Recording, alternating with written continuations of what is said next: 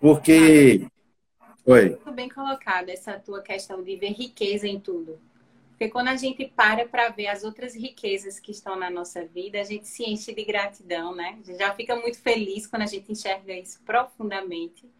E quando a gente sente esse sentimento, eleva a nossa vibração. E aí fica muito mais fácil receber o dinheiro, conseguir, aprender.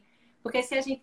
Normalmente as pessoas associam o dinheiro a um problema, a um estresse, a uma preocupação. E aí elas param de ficar no presente e vão ocupar a mente lá no futuro, porque é uma ação futura, com estresse, e aí o problema só aumenta. Ela não consegue nem parar para pensar, vou estudar esse dinheiro, vou aprender, investir. Ela acaba colocando os pés pelas mãos e errando. Então, a partir do momento que você absorve isso mesmo como parte de si, né? O resultado é outro. Então, já é uma cura. É muito profundo. Tá? Tem muito a ver com cura o dinheiro. É, normalmente a gente, tá, a gente está com a cabeça ou no passado ou no futuro, é, né? É.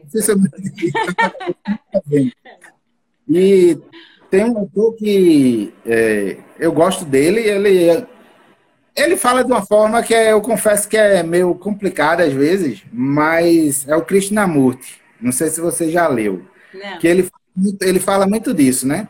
Ele fala que a gente nunca está no presente e a gente sofre por isso, né? É um Isso. pouco É porque é um dos princípios do reiki, né? E aí é uma das coisas que eu mais falo em aula e, por tanto falar, eu tenho treinado o máximo, né? Porque também não é fácil. Então, o É. tempo todo eu tenho tentado me trazer de volta para o presente. E aí é que eu percebi como a gente vive no futuro. É.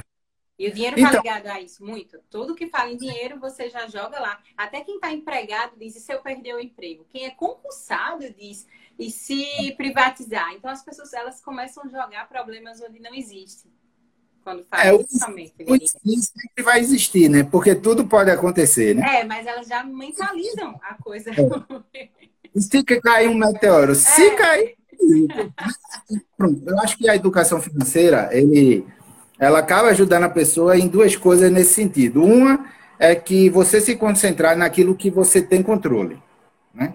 Porque o que você não tem controle, você não tem por que você perder né, suas noites de sono com aquilo. Você só tem controle sobre certas coisas. Então, você vai trabalhar naquilo que você tem controle.